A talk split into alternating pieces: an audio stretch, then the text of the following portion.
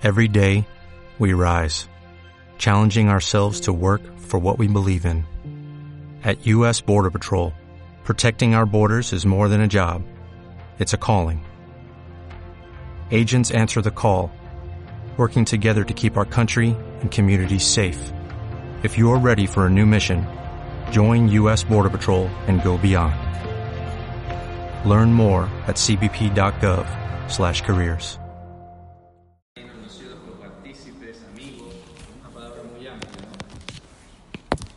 Estamos hoy reunidos aquí, como bien lo saben, eh, en un Shabbat que está en medio de la celebración de Sukkot. Por ser Shabbat, que es el sexto día de, la fiesta, ahora la puesta del sol empezaría el séptimo día y mañana en- en la noche sería el octavo día. Este Shabbat de estas, de estas eh, características se llama Shabbat Hol Moed, que significaría Shabbat que cae dentro de la fiesta de Sukkot. En este caso se entiende que el Moed o la cita es Sukkot. Entonces, hoy no se lee la lectura tradicional que llamamos Parashá, es la lectura del Pentateuco. Hoy no se lee por eso no está en el vídeo.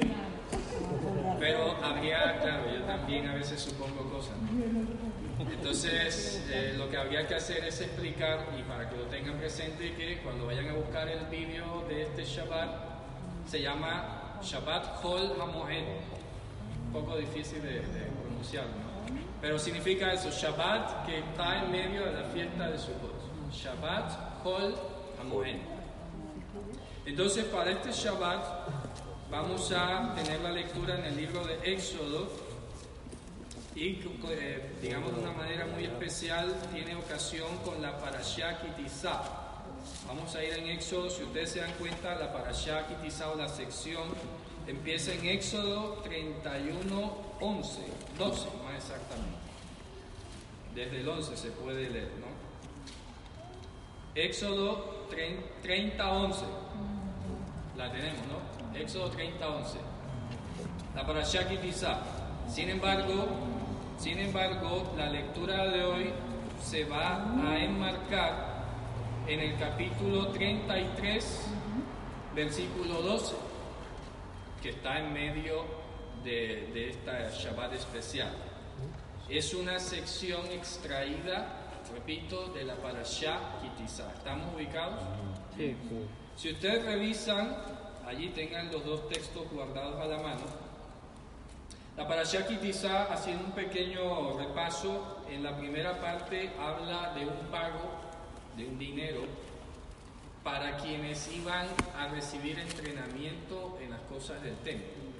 O de pronto querían entrar a servir, oye, yo, yo quiero ayudar a llevar el arca, yo quiero aprender a hacer esto, yo quiero aprender hebreo, quiero aprender a escribir cosas que tenía que entrar al templo o con los levitas. Entonces aquí de eso es que habla este precio, porque si tú lo lees así, pareciera que la redención o la expiación se pagara con plata. Y esto fue lo que inventaron los, los sacerdotes católicos del el óvulo de San Pedro y de las bulas y no sé qué, como para las indulgencias, esa es la palabra, como para que la gente pagase un precio y a cambio estaban perdonados. Vamos a leerlo rápidamente. 30.11 dice, comunicó Hashem a Moshe diciendo, cuando levantes la cabeza, así es que dice, cuando levantes la cabeza. Ahí traducen cuando tomes el censo o cuando tomes el número. En hebreo dice, Kitisa et Rosh Bene Israel. Cuando levantes la cabeza de los hijos de Israel, estamos hablando de los que estaban en eminencia, ¿no? Y que levantar la cabeza era porque iba a recibir una responsabilidad. Dice, por las ocupaciones de ellos darán cada uno un qué? Un rescate, traducen ahí. Otros traducirán pago, una cosa por el estilo. Allí dice kofer, y kofer es la palabra que, de- que tiene que ver mucho con Kippur, con lejaper. Entonces ahí viene el lío, ¿no? Ah, entonces va a dar un pago o un kofer por su pescuezo, su vida, ¿no? por su ser. Para Hashem, cuando los encarguen y no habrá en ellos plaga, ¿cuando qué? En lo, cuando los visiten, ¿no? Cuando los visiten. Pero visitar cómo, hombre, que le iba a dar un encargo. Entonces este pasaje no, no se comprende mucho en las traducciones, porque parece, si ustedes leen allí sinceramente, ¿qué entienden cuando lo leen?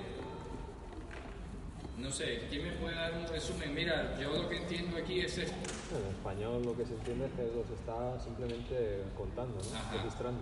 Y había que pagar un claro, precio. el registro. Y cuando te censaban, si no pagaba el precio, te caía. Sí, eso. Era por una mortandad. Claro, una mortandad. que tu pago te, te cubre, Te protege Sí, algo así. Entonces, eso es muy complicado que se entienda así en castellano.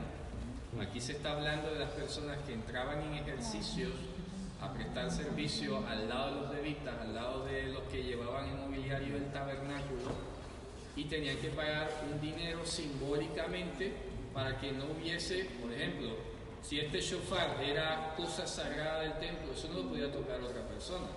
Pero si yo era ayudante de levita o aprendiz, lo podía tocar. Pero para tocarlo tenía que haber primero pagado el curso, por decirlo así. Si no, no lo podía tocar. Porque si yo tocaba una cosa sagrada, me caía una plaga a mí. Que eso es lo- más o menos lo que pasó con el tal Usa, que el arca se iba a caer y él, entre comillas, de buena intención la quiso, ¿verdad? Ya he explicado que además parece que quiso meter la mano dentro para sacar algo de allí. Entonces, claro, al tocar algo sagrado, si no habías pagado previamente esto, mira, te fulminaba. Esto lo que nos debe enseñar es la santidad absoluta y pura de Dios. Que de ello emana entonces que si vas a acercarte a Dios, solo lo podrás hacer bajo algo que Él mismo establezca, no bajo tu propia iniciativa. Oye, yo quiero tocar, bueno, paga y te acercas. Pero ese pago no se lo inventó un levita, ni un sacerdote, ni siquiera Moisés. Porque aquí dice, hablo y habló a Shem a Moshe. O sea, Dios es el que le está diciendo, vale, yo sé que habrá gente que quiera acercarse, que quiera venir a aprender o, o ayudar, no lo vamos a obstaculizar, porque además tengan presente ustedes que el plan original de Hashem era que todo el pueblo fuese un reino de sacerdotes. ¿Ya? Entonces él no iba a decirle, no, ustedes no, en absoluto no puedan entrar aquí. Oh, sí pueden, pero bajo mis condiciones. Entonces queda claro que por eso es que murieron los hijos de Aarón, que quisieron llevar fuego extraño de su propia iniciativa y no bajo lo que Dios había establecido. Y así sucesivamente, ¿no? Entonces dice, esto dará todo el que qué, el que pase junto a los oficios, dice el verso 13. ¿Cómo traducen allí?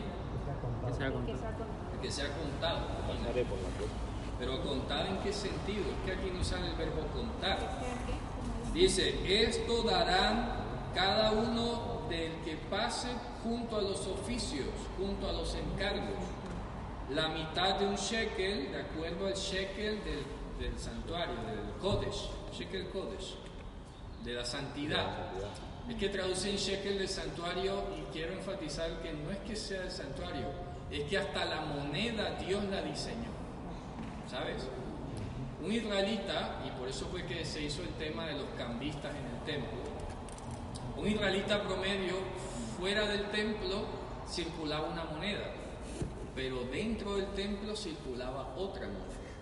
Si tú querías venir a adorar a Dios, tenías que cambiar la moneda de afuera por la del templo. Y con eso era que venías a adorar a Dios, con eso era que venías a comprar los sacrificios, la leña, todo esto, ¿no? Tenía que haber una tasa de cambio. El problema no era que hubieran cambistas, sino el robo que estaban haciendo. ¿Sabes? Eso tenía lógica. Porque, a ver, eh, otra razón que hace poco, no sé a quién se la expliqué, era que la moneda circulante en Israel en esa época venía con la cara del César y con inscripciones paganas. Entonces tú no podías meter esa moneda en el tesoro del templo. Iba a tener inscripciones paganas allí porque acuérdense que el César, el César era adorado como Dios. Entonces no ibas a entrar a adorar al Dios de Israel con la cara del César. Entonces por eso es que Mashiach en ese momento dice, ¿de quién es esta moneda? Dale, dale al César lo que es del César y a Dios lo que es de Dios. Ya ves, impresionante, ¿no? Porque claro, él lo retaron, oye, debemos pagar los impuestos al César. Bueno, ¿de quién es la moneda? Vale, dásela. Eso es lo que pide él, ¿no? Pero aquí al santuario no, me va- no lo van a volver una cueva de ladrones. Subiendo las tasas de, de- de cambio, donde tú, como pasa hoy, que te aprietan el grifo un cambio de moneda que tú ni te enteras ni por qué. A ciencia cierta hoy nadie sabe por qué una divisa cambia frente a otra. Uno dice que el petróleo, que la confianza en el país, que la calificación, pero todos los días el dólar y el euro suben y bajan. Y nadie sabe por qué. Entonces en el templo querían hacer algo así. Si había mucho público, vamos a subir el precio y vale más. Y el cambio se lo quedaba. Entonces, Inclusive primer impacto como el de ahora, que es Sí, la inflación, en sí. entonces no era Sí, sí, no, no había nada de eso. Entonces, otra aberración que eh, se hizo en Israel en la época de Mashiach es que este medio shekel, que traducen ahí medio ciclo, seguramente, solo, como lo estamos leyendo, era para los que iban a pasar a ser parte de las filas de las cosas sagradas. Pero ¿qué hicieron? Que lo generalizaron a todo el país. Entonces cuando a Mashiach le está con Pedro, oye, tu maestro no paga el medio shekel. Y él le dice, a ver Pedro, razonemos. ¿De quiénes cobran los impuestos los reyes de la tierra? ¿De sus propios ciudadanos o de los extranjeros? Y le dice, hombre, de los extranjeros, ¿no? Es lo lógico. Para eso conquistaban tierra, para que las tierras conquistadas sos- sostuvieran a los nativos. Entonces, vale, entonces los hijos están exentos. Quiere decir que si tú y yo somos hijos de Dios, no tenemos por qué estar pagando un impuesto. Eso es para extranjeros. ¿Ya? Pero vale, para que no se enoje, para que no se resienta, ve al mar, hallará un pescado, una moneda státer que valía por la de él y por la de Pedro, y dásela, que se vaya con su hijo. Qué curioso, ¿no? Entonces, este pasaje de esta parasha empieza con el punto aclaratorio para concluir que no se puede interpretar que la redención se obtenía pagando un precio, que no hay dinero de iniciativa humana que establezca ni el perdón de Dios, ni la reconciliación, ni la protección. Porque no era decir, bueno, trae Señor tu dinero y el Señor te va a cubrir de, cualquier plaga. Eso sonaría jugoso, ¿no? Menos mal que esta gente no estudia para allá ni, ni Torah ni nada. Ya te digo, hubiera un poquitico de conocimiento, harían eh, fiesta con todos estos pasajes. Pero, repito, no era ni siquiera el monto. Ni siquiera el monto de dinero era el voluntario o el que a la persona le pareciera. Dios fijó, y mira cómo concluye. Mira el, verso 15, que dice, El rico no ni el pobre disminuirá del medio ciclo al entregar la ofrenda al Eterno, para hacer expiación por vuestras almas. claro, el problema es que ponen para hacer expiación. Entonces da la impresión como que pagando dinero Dios te hace expiación a ti. Hombre, ya te lo he explicado antes, esta reconciliación es para que accedieras a las cosas sagradas sin que hubiese en ti una, una plaga, un castigo por eso, ¿no? Porque había mucho esta cuestión que, por ejemplo, un, sacerdote en su casa podía tener esclavos, siervos, pero si ese siervo estaba interesado en algo más sagrado, hombre, tenía que pedir permiso. No se podía comer algo por error de las cosas sagradas porque le cayó una plaga. O sea, estas cosas se respetaban muchísimo. Oye, que ese corderito se ve bueno, muestra. No, no, eso es Kodesh. No lo puedes tocar. Eso está prohibido. Entonces había toda esta restricción. Muy bien. Entonces está clarísimo, ¿verdad? Toda esta primera parte. Pero vamos a ir a nuestro punto, porque quería eh, mostrarles, por ejemplo, a continuación, el verso 17 hasta el 21, se habla, bueno, y de ahí en adelante casi todo el resto de capítulos que vienen hablan de los mobiliarios del templo, del tabernáculo. Aquí habla del lavatorio de las manos, Luego habla del perfume con que iban a ordenar a los sacerdotes, etcétera, del incienso aromático. Luego habla, por ejemplo, de las cortinas del tabernáculo a continuación. Luego dice, vamos a ir al 32. Aquí comienza lo complicado, aquí comienza lo del becerro de oro. ¿Ya? Ahí está, ¿no? Bien. Aquí comienza lo del becerro de oro. Eh, viene todo el problema que se da allí, el pueblo se desespera, no quiere ya saber, quiere formar su propia relación con Dios. Es que ese es el tema, ¿no? O sea, Dios anticipadamente dijo, vale, si te quieres acercar a mí, paga esto que yo te estoy diciendo en un orden y ya está. Pero el pueblo no acepta esto y quiere relacionarse por sus propios medios y por eso terminan haciendo un becerro. Porque además, y esto debe quedar de lección, a ver, que me está viniendo así las ideas en la cabeza. Esto nos demuestra que cualquier iniciativa que aparentemente sea de nuestra individualidad no va a ser otra cosa que reflejo de todo lo que has aprendido antes. Digo, porque ¿qué aprendieron ellos después de 210 años de esclavitud en Egipto? Paganidad. Aprendieron a hacer becerros, aprendieron a hacer cultos idolátricos, etc. Entonces, yo no, yo quiero adorar a Dios a mi manera. No, no es a tu manera, es a la manera que has aprendido. Y lo más seguro es que no es a la de Dios. Y eso es lo que está pasando hoy en muchos sentidos. Entonces la gente prácticamente esto se está atomizando hoy, que cada quien quiere tener su propia religión prácticamente. No, no, a mí no me gusta esto, pero tomo esto de aquí, tomo esto de aquí, pero esto de acá. Y si vas a ver luego el tapete que han bordado, es una mezcolanza de todo y pretenden que Dios acepte eso. Pretenden que, ah, bueno, sí, lo que cuenta es la intención, Dios mira el corazón. No, no, el corazón es engañoso del principio. Por eso es que Dios estableció siempre un orden.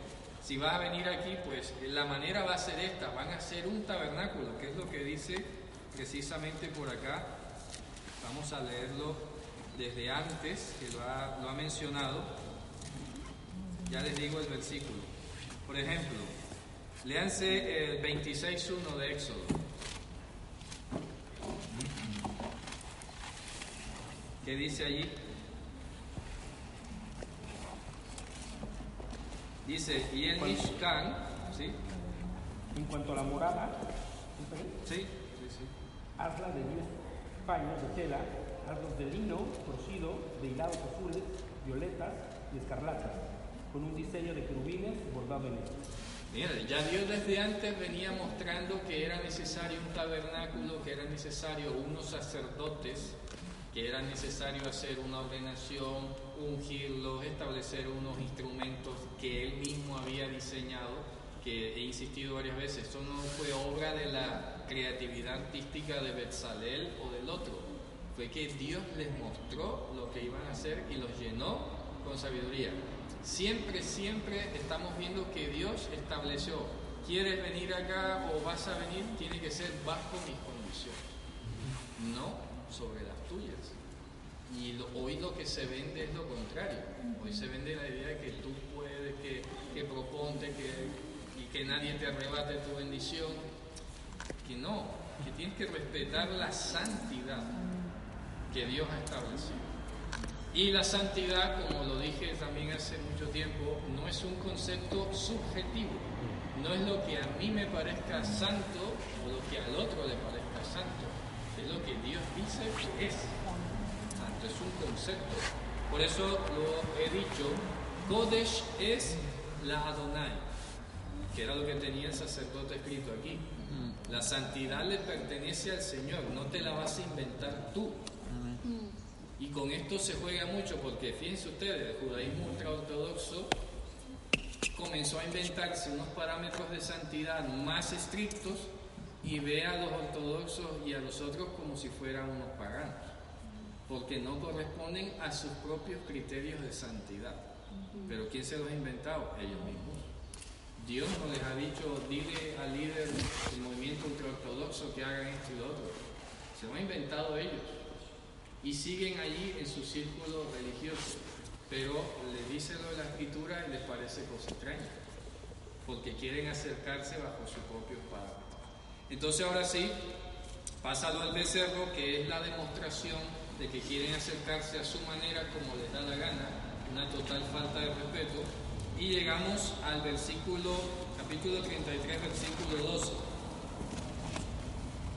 Dios, ya sabemos, desprecia el becerro, los amenaza que los va a acabar, etc. Y comienza el verso 12. Y dijo Moshe a Adonai, mira, tú me estás diciendo a mí, sube a este pueblo y tú no me has dado a conocer qué enviarás conmigo. Fíjate, claro, Asher Tishlach y mí. Tú no me has dejado saber o no me has hecho conocer qué enviarás conmigo. No quién. ¿Qué o qué? ¿Qué? Ayer es que. ¿Qué? ¿Qué? Et asher tishlach mi. Sí, ¿a qué enviarás? O sea, porque ¿Qué no se está imaginando una persona o un ángel está, que vas a enviar con nosotros. Está hablando de una garantía, porque si fuera a quién sería et mi tishlach. Pero no dice et mi tishlach, sino et asher tishlach. Está preguntando es, ¿qué vas a enviar conmigo? ¿Qué? Esto no, no está cosificando nada, sino que está en término neutro. ¿Qué vas a poner? Porque hasta ahora acuérdense que, a ver, eh, acuérdense que Dios los empezó a guiar, por ejemplo, con la columna de fuego, con la nube. Eso es un qué. ¿Ya? Dice, mira, tú me estás diciendo, sube a este pueblo, pero no me has dejado conocer qué enviarás conmigo. Una prueba, una prenda de garantía. Y esto nos recuerda lo que acabamos de hablar ahora. Se trataba de entrar a la tierra de Israel y Moshe no quería entrar por sus propios medios. Porque, a ver, como dice la carta de los hebreos, él fue entrenado en toda la sabiduría de los egipcios y era militar, según dicen algunos. Sí. Era conocido en toda la ciencia de los egipcios. A Moisés le habría parecido, por su propio medio, guiarlo por otro camino. Ni técnica militar Mm. bajo su propia estrategia. Pero ya Moshe había aprendido precisamente que lo del becerro era el gran error, que no puedes acceder a las cosas que Dios te está dando por tus propios medios, ¿de acuerdo? Sino bajo los que Él está estableciendo. Esto es importantísimo para tenerlo allí. Entonces dice, no me ha dejado conocer qué enviarás conmigo. Y tú dijiste, te he conocido por nombre y has hallado gracia en mis ojos. ¿Qué significa esa expresión? Mira el argumento. Y tú me has conocido por nombre. Esa expresión conocer por nombre significa que ha habido una confianza total. Confianza total. Hay una amistad profunda que se ha establecido allí. Entonces dice, bueno, yo eh, si somos amigos, estoy esperando a que tú me digas qué hago. Dime, Javier. hay una, lo que acabas de decir también lo podemos leer en el versículo 11, lo que dice que hablaba con Cara a cara. cara a cara, como, como a un compañero, ¿no? Es correcto, ahí está, clarísimo. Muy bien. Correcto, entonces dice, y también me has dicho que yo he hallado gracia, que has hallado gracia en mis ojos. Ahora, si he hallado gracia en tus ojos, déjame conocer tus caminos, fíjate. Si he hallado gracia en tus ojos, déjame conocer tu camino. No dice, si he hallado gracia en tus ojos, recibe mis caminos. Aprueba mis propósitos, respalda mis iniciativas. No dice eso. Y son amigos, ¿eh? Que Moshe, como ningún otro, pudiera haber dicho: Bueno, Señor, a mí se me ocurre esto, respáldame, patrocíname, ¿verdad? Porque somos amigos. Porque me conoces, no me vas a hacer quedar mal o no me vas a dejar allí, Era mi colega. pero no está. Inclusive, inclusive podría haber dicho, tú eres, yo soy tu líder que tú me pusiste. Claro, tú me pusiste aquí, así que necesito tu respaldo porque me propongo hacer esto y lo otro. Nada. Total mansedumbre, ¿no? Total sujeción. Dice, bien, tú me has puesto aquí, pero no me has dicho qué vas a enviar y no me has dado a conocer tu camino. Dame a conocer tus caminos. Y ya hemos dicho muchísimas veces que la palabra camino significa maneras, las maneras, las vías, ¿ya? Las directrices. Dame a conocer tus caminos. Y yo iré por donde tú digas. Dice, y así te reconoceré, ¿de acuerdo? Que he hallado gracia en tus ojos. Y mira que tu pueblo es este, mira qué curioso, dice nación. ¿Sabe qué dice ahí? Goy. Y tu pueblo, y tu pueblo es este Goy. Fíjate. ¿de acuerdo? Dice, Y mira, a per- y esto es profundo porque Dios Moshe le está diciendo a Dios, dame a conocer tus caminos para yo hacerlo a tu manera, pero mira que este pueblo, este tu pueblo es Goy. Mírate tú. No tiene identidad. Claro, no tiene una identidad formada con Hashem. Claro. Ya de anticipado está diciendo, tenle un poco de paciencia, porque estos son como, como dice Pedro, ¿no? como animales irracionales nacidos para presa y destrucción. ¿ya? Pero lo que yo quiero hacer es llevarlos como tú digas, no como yo diga, porque yo me imagino a Moshe al cabo de un año había armado una cuadrilla de levita, mátame a toda esta gente aquí que ya está bueno. ¿Ya? Entonces, le está diciendo, porque este tu pueblo es este Goy. Le está diciendo, tanto que a veces el pueblo judío se jacta, no, no, somos solo judíos. Aquí le está diciendo Moshe, Goy. Mira que este es tu pueblo es este Goy. Esta gente que no tiene una identidad formada todavía. ¿Ya? Bien. Sí. Y dijo, dijo Hashem, ¿qué dijo?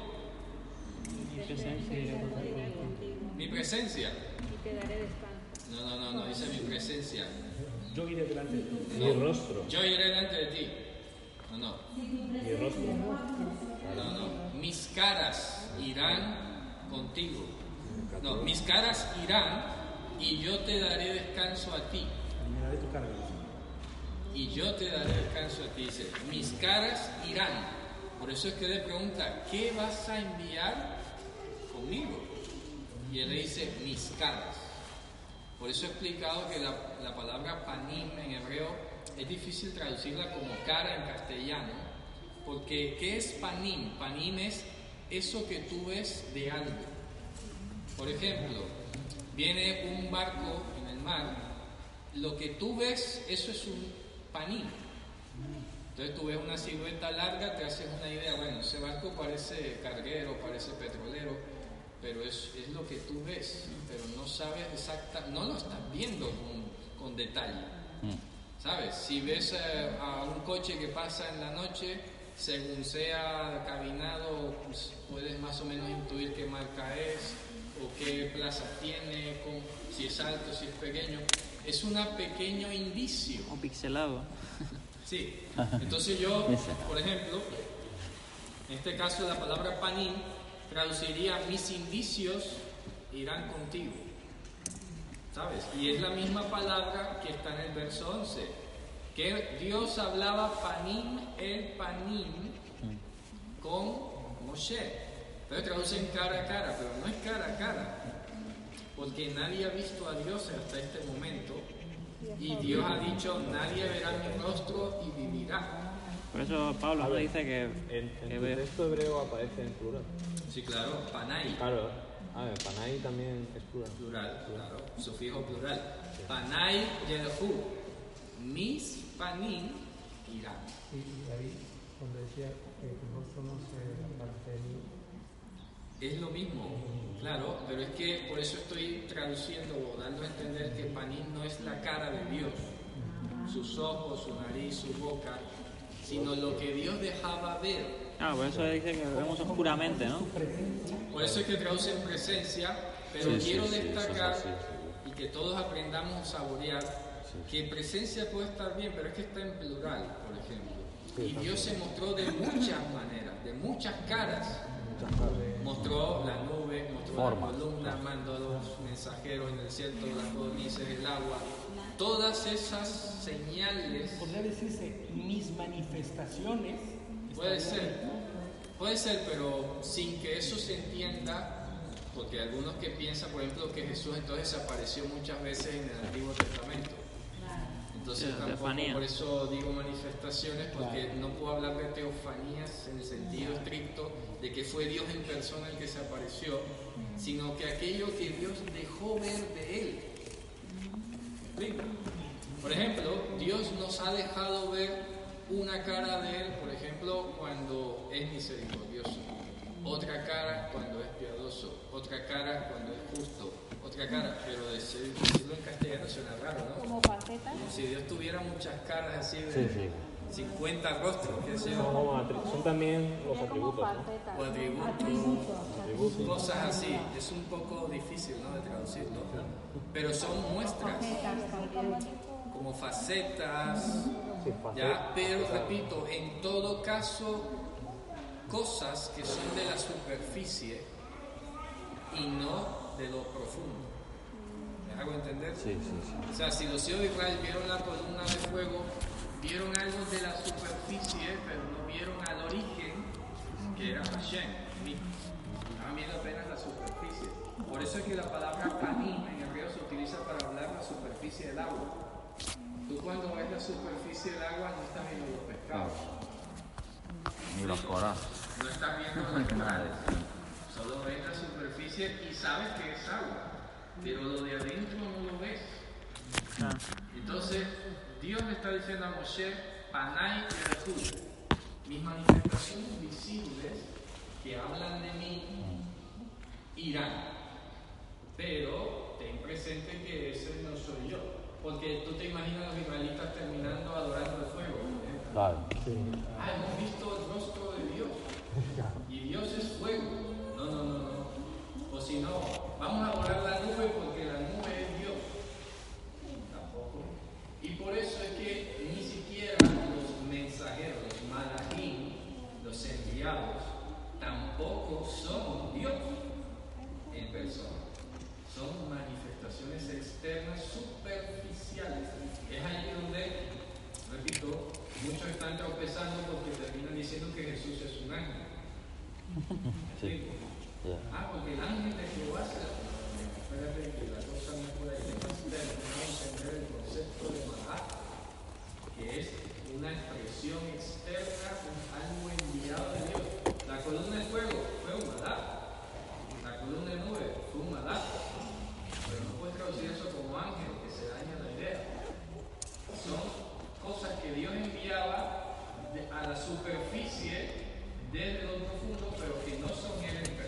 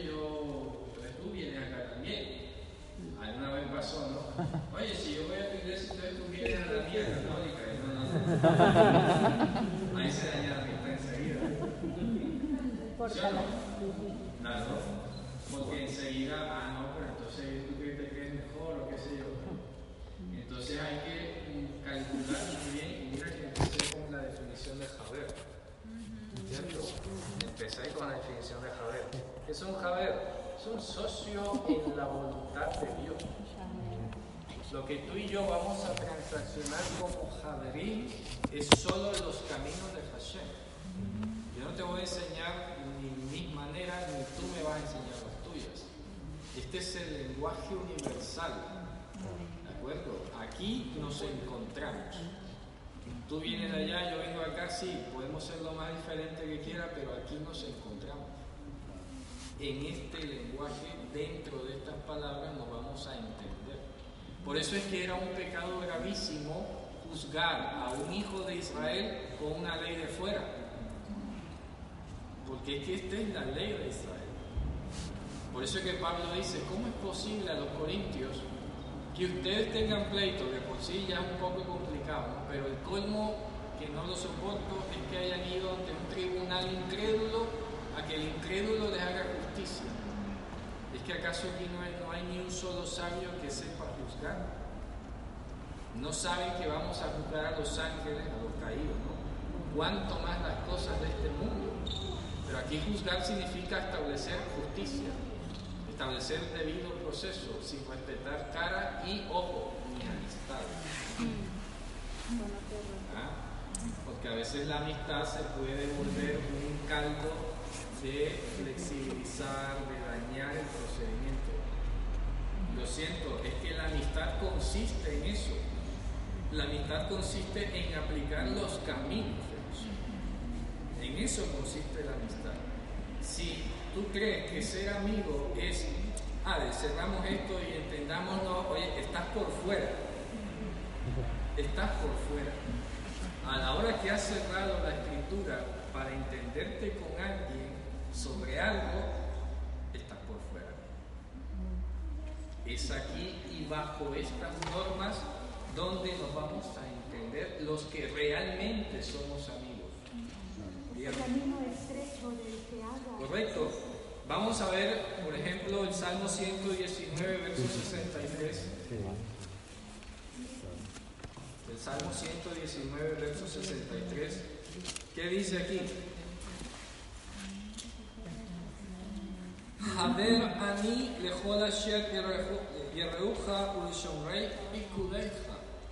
¿Qué dice? Tradúzcalo ahí y léanlo allá. Compañero soy yo de todos los que te temen y guardan tus mandamientos. Amigo, dice Jader. Soy amigo de amigos que te temen. ¿Vale? No puedes pretender que exista amistad real si no puedes conducirte con los caminos de Dios. Rico, no hay saber. No hay verdad. No hay verdad. Esta es la verdad. Entonces toda relación de amistad por fuera de la escritura se debe llamar de otra manera. No sé, compañero de trabajo, asociado de clase, vecino, pero amigo, amigo es una palabra muy profunda. Bueno, y es de conducta al mismo tiempo. Si tú eres Javier, yo espero de ti que nos entendamos dentro de la. Y no te tienes que disgustar, porque yo tampoco debería disgustarme cuando sea mi turno. Así que estamos en esa confianza. Si hay hallado gracia en tus ojos, déjame decirte que la escritura dice esto sobre este tema. Ah, qué manera tan, ¿cierto? que nos tomamos como personal tal vez sí. y no es, en esa es nuestras emociones, nuestras Porque si me van a llamar la atención no es sí, no es porque con... no me quieran. Sí, sí, nada. Al contrario. Que nos vamos a defender la amistad. Precisamente si aplicamos un mandamiento o una determinación es para proteger la amistad. Porque si no, mira, es más fácil la de estar afuera ya. ¿Cierto? por fuera porque contigo no se puede. Que eso fue que dijo Mashiach, ¿no? Ve, habla aparte, llévale testigo y llévalo luego a la congregación. Y si no escucha a los javerín, tenlo por gentil y publicano. Ya está. No, pero es mi amigo toda la vida y lo tengo que echar. Sí, sí, sí. Será, no sé, compadre en el mundo. Amigo no es. Javer no es. Por eso lo digo en hebreo, ¿no? Para, para crear el concepto aparte. Porque es que amigo es una palabra a veces muy complicada, ¿no? Se usa mucho a la ligera ya. Se usa a la ligera, amigo. Correcto. ¿Ya? Como el hermano Sí, hermano. A cualquiera que llega de la misma manera que no le podemos decir amigo a todo el mundo, es como dice la hermana, no le puede decir hermano a todo el mundo. Entonces, se puede estar congregando puede tener años ahí, pero si con esa persona, primero, su conducta no es de acuerdo a los caminos de Hashem, y si a la hora de entrar en razón sale explotando, ese está por fuera. Es goy, es un goy. Por eso es que el judaísmo a veces se oye muy fuerte, ¿no? Cuando le habla a los, cuando habla a los gentiles, eso es un goy. ¿Qué vas a esperar de ahí? Radical. Sí, sí. Y es Goy. Y ya está. No, con ese no se complica.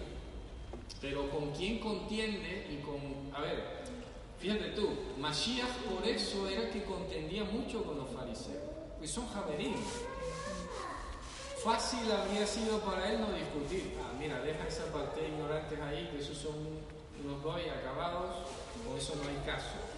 Pero cuando tú entras ahí, razonar y en contender y, y todo, estás demostrando amistad porque estás llevando a la escritura. ¿De acuerdo? La amistad se va a ratificar cuando el- la finalidad es llevarlo a la escritura. Si, ese no es el objetivo, pues no sé, se da ganas de pelear. ¿Me explico? Pero la- el objetivo es ser llevarlo a la escritura y a que recobre su identidad o la perfeccione o la reafirme, etc.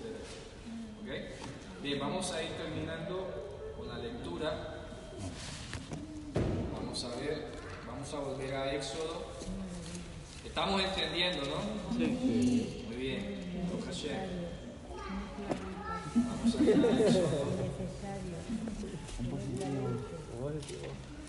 Sí, esto es muy sencillo en la práctica, ¿no? Como yo cuando hablamos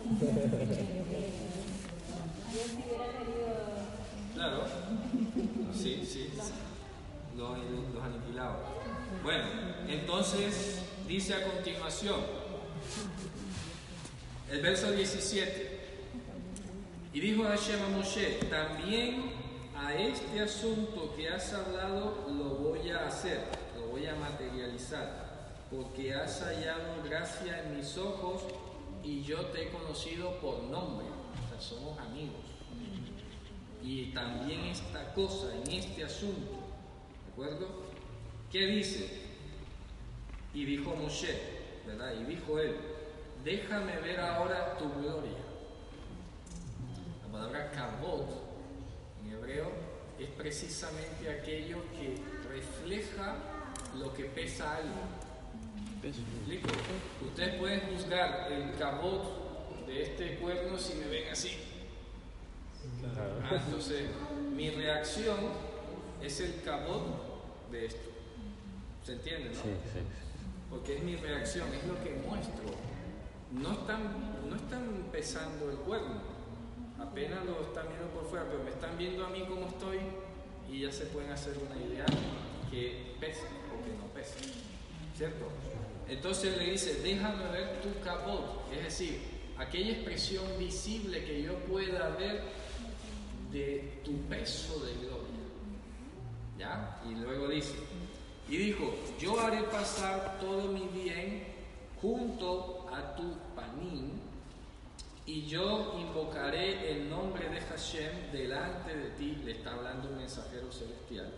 Y mira lo que le dice, esto es contundente para que nosotros valoremos y defendamos la amistad y el amor con que Dios nos ha amado. ¿Qué dice allí? Y yo tendré gracia del que yo tenga gracia. Y haré amor entrañable a quien yo tenga amor entrañable. Clarísimo.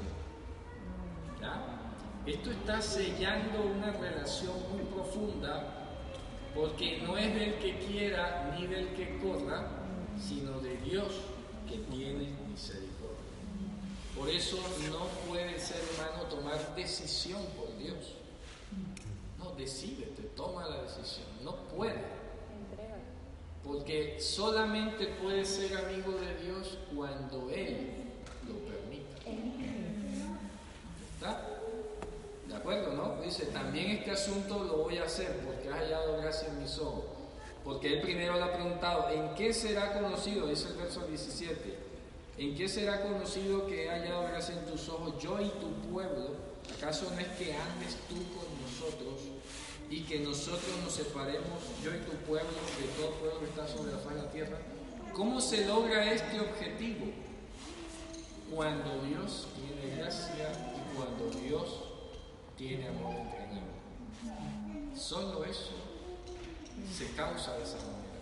Por eso dice, también este asunto lo voy a materializar, lo voy a concretar.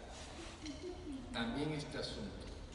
Es decir, que entrar en la amistad con Hashem tiene que primero Él tener gracia y tiene Él primero que tener amor partícipe. Lo correcto, lo hizo partícipe. Por eso es que dice Pablo en Romano, Porque Él nos amó primero.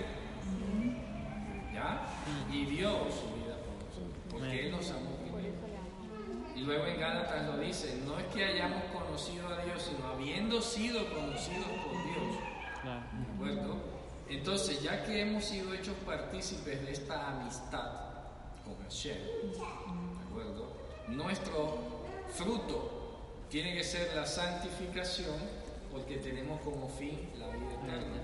Y por eso entendemos que santificarnos es tomar distancia de los caminos y de las maneras del mundo. ¿Me explico?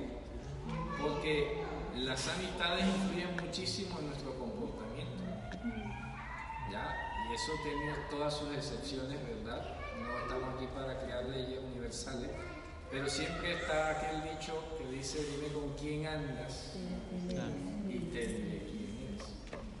Porque a ver, como decía otro hermano hace muchos años, tú puedes más o menos calibrar el amor de alguien por algo o por alguien en función del tiempo y los recursos que le inviertes. ¿Me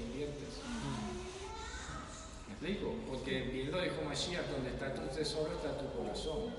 Entonces, si tú te la pasas mayor parte del tiempo con amistades del mundo, yendo a reuniones del mundo, a fiestas del mundo y tal, y un día a la semana vienes a congregarte, o una vez cada 15 días, o una vez al mes, O ni eso. oye, está O ni- claro, ¿no? O ni eso. O ni eso.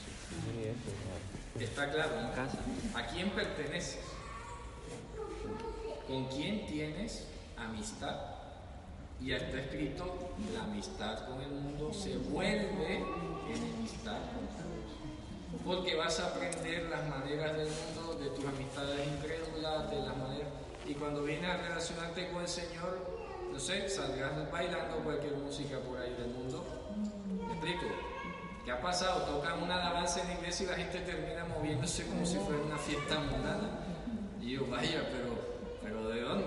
Claro, pero es que ve a revisar para que veas con quién anda, qué anda viendo, qué anda oyendo. Y es normal que le salga eso.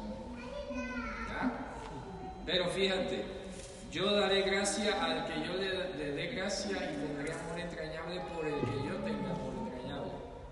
Moshe, esta es la manera en que tú seas pueblo, tú y tu pueblo y este pueblo sean míos. Que yo sea el que gracia. Si vienen a sus maneras, aquí no entra nadie. Ni aunque me traigan una casa de oro, no por eso yo los voy a dejar entrar. ¿Me explico? Porque el rico no aumentará y el pobre no disminuirá. Aquí se hace como lo he dicho yo, está diciendo el Señor. Y es bien, no es despotismo de Él. Es porque como Él nos quiere elevar a su grado de santidad, nosotros no conocemos e- ese camino para llegar a, ese grado de santidad, pero Él sí lo conoce. Nosotros no podemos subir a Él, pero está clarísimo que Él vino a nosotros. ¿Qué fue lo que pasó con la torre de Babel cuando los hombres dijeron, vamos a edificar una torre que llegue hasta el cielo? La derrumbó. ¿Cierto?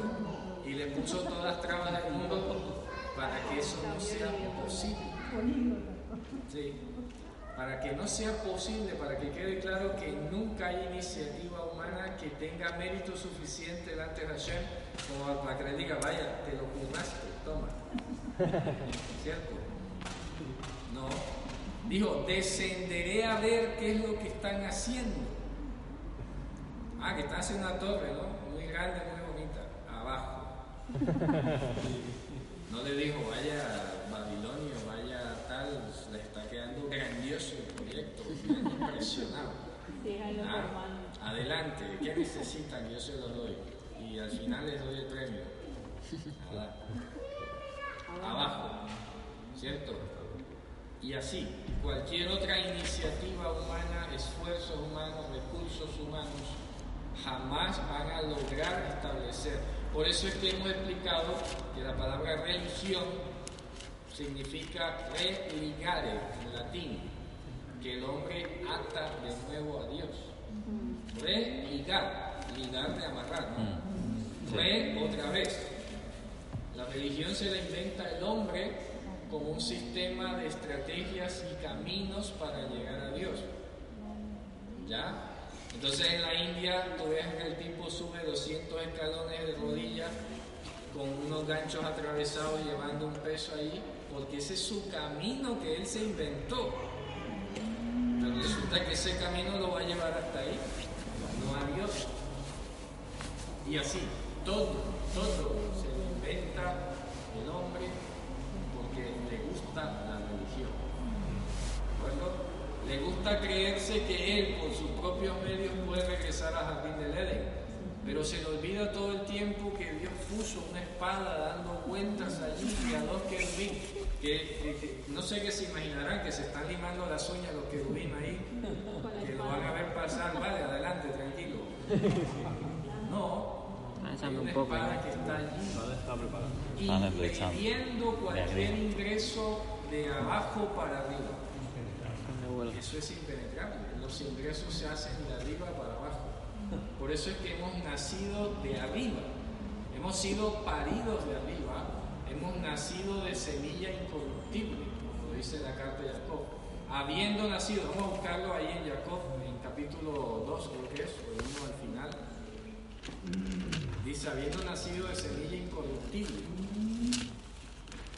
Habiendo sido parido, ¿no? El verbo es ser parido. A ver quién lo encuentra. Como en capítulo 2 o el 1, 17 al final, dice, habiendo nacido de semilla, de simiente incorruptible. No sé si a través de alguna web o algo lo pueden encontrar. Escriban allí, nacido de semilla o simiente incorruptible. Es una cita que está por ahí en la frontera entre el capítulo 1 y 2 de, Ja- de Santiago. Mira de verdad. Jacobo. ¿Qué? Jacobo. Jacobo. Claro, es Jacobo. Jacob. Primera de Pedro, bueno, puede ser. Dice, habéis nacido de nuevo no de un nacimiento corruptible, sino una, una que es incorruptible. Esa es una, pero hay otra en Santiago. Estoy buscando. ¿No sale? Aquí aparece la palabra semilla. Simiente incorruptible en Santiago. En Santiago lo que aparece en el capítulo 1 es lo de 18. una religión pura y sin más. No, no, no, antes. Antes de eso. Antes. Sí, está antes de ese verso. A ver. ¿No dice algo por ahí? Pongan simiente en Santiago, a ver qué sale. A ver. Si habéis recibido en vosotros la semiente incorruptible, una cosa así. Ese, ese. Léelo. ¿Qué dice? Por su propia voluntad, Él nos hizo nacer por la palabra de verdad para que fuéramos como primicias de sus criaturas. Sepan, mis amados hermanos, que toda persona debe ser puesta como. No, sé, no es. Bueno, no sé si no está ahí, seré yo el que Yo creo que es primera de Pedro, que dices tú. Dice, siendo renacido no de simiente incorruptible, sino de incorruptible. Ese, ese, ese. Bueno. Primera de Pedro 4. Primero de Pedro 2, 1.23. 1.23. Ese es por ahí. ¿Ese por dónde va? Porque como que dice, toda buena dádiva y todo don perfecto Eso. proviene de arriba, Eso. Padre de las luces, en quien no hay cambio ni sombra de variación. ¿no? Vale, por ahí va también. Pero es eso, por eso estamos explicando que el nacimiento es ser parido de arriba, que no hay iniciativa de allí, de aquí para arriba. ¿De acuerdo? Es iniciativa dual. Entonces vamos a terminar de leer la sección y ya terminamos con esto. Vamos a volver a Éxodo y encontramos lo siguiente. Dice, el 20. Dice, y dijo, no podrás ver mis panim, ¿de acuerdo? Porque no me verá el Adán y vivirá. Fíjate tú, el Adán está identificado aquí como el Goy. Es como el hombre simple, el hombre sencillo, que no está en una eh, relación intrínseca directa con Dios. Dice, ¿será que cuando pase mi cabot, mi, demostración externa de gloria, yo pondré, yo te pondré en la fisura de la roca y cubriré mi mano sobre ti hasta que yo pase. Y apartaré mi mano y verás a Jorai detrás de mí.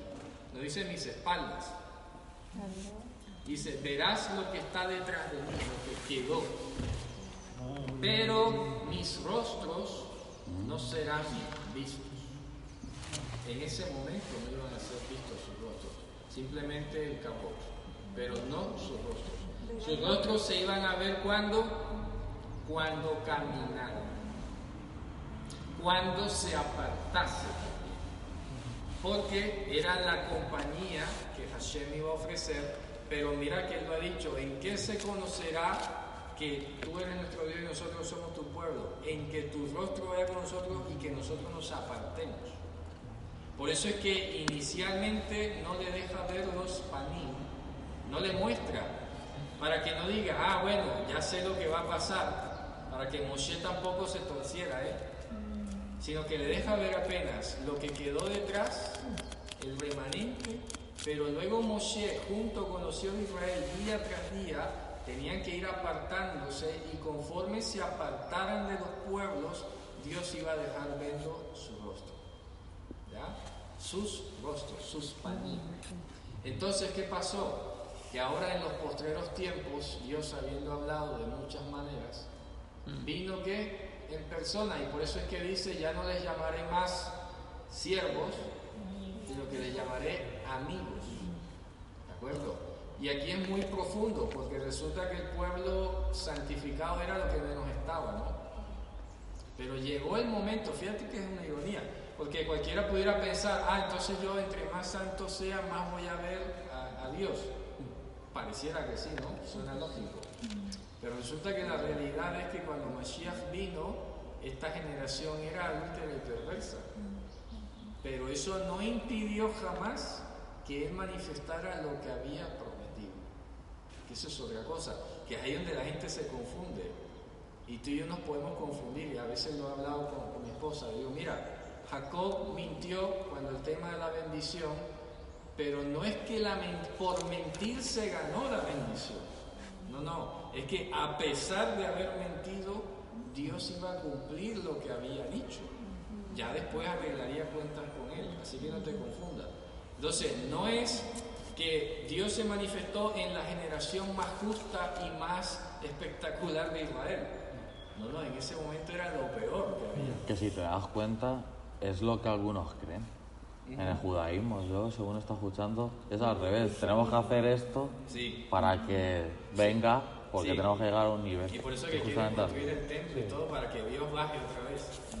Y no, no, resulta que la generación que Él se manifestó en persona era la generación que menos méritos tenía. Pero eso no iba a impedir porque ya Dios lo había establecido. ¿De acuerdo? Y por eso iba a dar la, la gracia, se iba a entender con toda claridad, para que nadie se jacte en su presencia. Por eso vino la generación más turbulenta que, que podía venir seguramente. ¿Ya? Sí, donde abundó el pecado, super- superabundó la gracia. Bueno, Javier, entonces está claro, ¿no? Dígame, hermano. Y esto de, que Moisés este, pudo ver el, la, la- la- Lo de atrás. lo de atrás y todo, no nos cabe en la cabeza cómo debe ser esa la corporalidad de porque a luego Claro. venía tapado porque deslumbraba, o sea, Correcto. Es que por eso lo he dicho, Pablo lo dijo muy claro. Ni siquiera a Mashiach lo conocemos según la carne. Porque cuando estuvo aquí lo vimos como un tipo treinta y tantos, con la pinta de judío cualquiera de la época, ni más ni menos. Pero ya cuando pensamos en nuestro Salvador y Redentor, el Rey de Reyes, no nos vamos a acordar de cómo lo vimos la última vez en Galilea, allí, ¿verdad? No, eh, esto es otra cosa ahora. Pero que sí tiene su corporeidad y por eso fue recibido en gloria arriba. Y por eso para que term- terminamos de comprenderlo, se tiene que cumplir, eh, cumplir el protocolo que dice en Zacarías capítulo 3. Cuando, cuando nuestro Señor sube a los cielos, traspasa los cielos, le leen los decretos. Si tú andas así, así, esto y lo otro, perfecto. Pero Él es Dios. Y eso no quita con que su protocolo y sus caminos se cumplan. Si Dios se sujetó a sus propios caminos, imagínate, ¿cómo nosotros no lo vamos a hacer? Que no tiene lógica eso. Lo he explicado, cuando él mandó a que los que colgaban los tenían que bajar antes de que cayese la noche, lo dijo porque él en el futuro venía a ser colgado. Cuando él dijo al cordero no le, no le quiebres el hueso, es porque en el futuro a él no se le van a quebrar. Así que si él se sujetó a sus propios mandamientos, porque es lo que habla de él, ¿ya? Pues quiénes somos nosotros, ¿de acuerdo? Para no hacer lo mismo, porque somos sus javerín. ¿Ok? Bueno, con esto hemos terminado. Vamos a cerrar aquí, vamos a continuar la bendición. Eh, ha sido ma- majestuoso. Habitar los hermanos juntos y en armonía. Amén. En Sherwin Williams somos tu compa, tu pana, tu socio, pero sobre todo somos tu aliado, con más de 6.000 representantes para atenderte en tu idioma y beneficios para contratistas que encontrarás en aliadopro.com. En Sherwin Williams somos el aliado del PRO.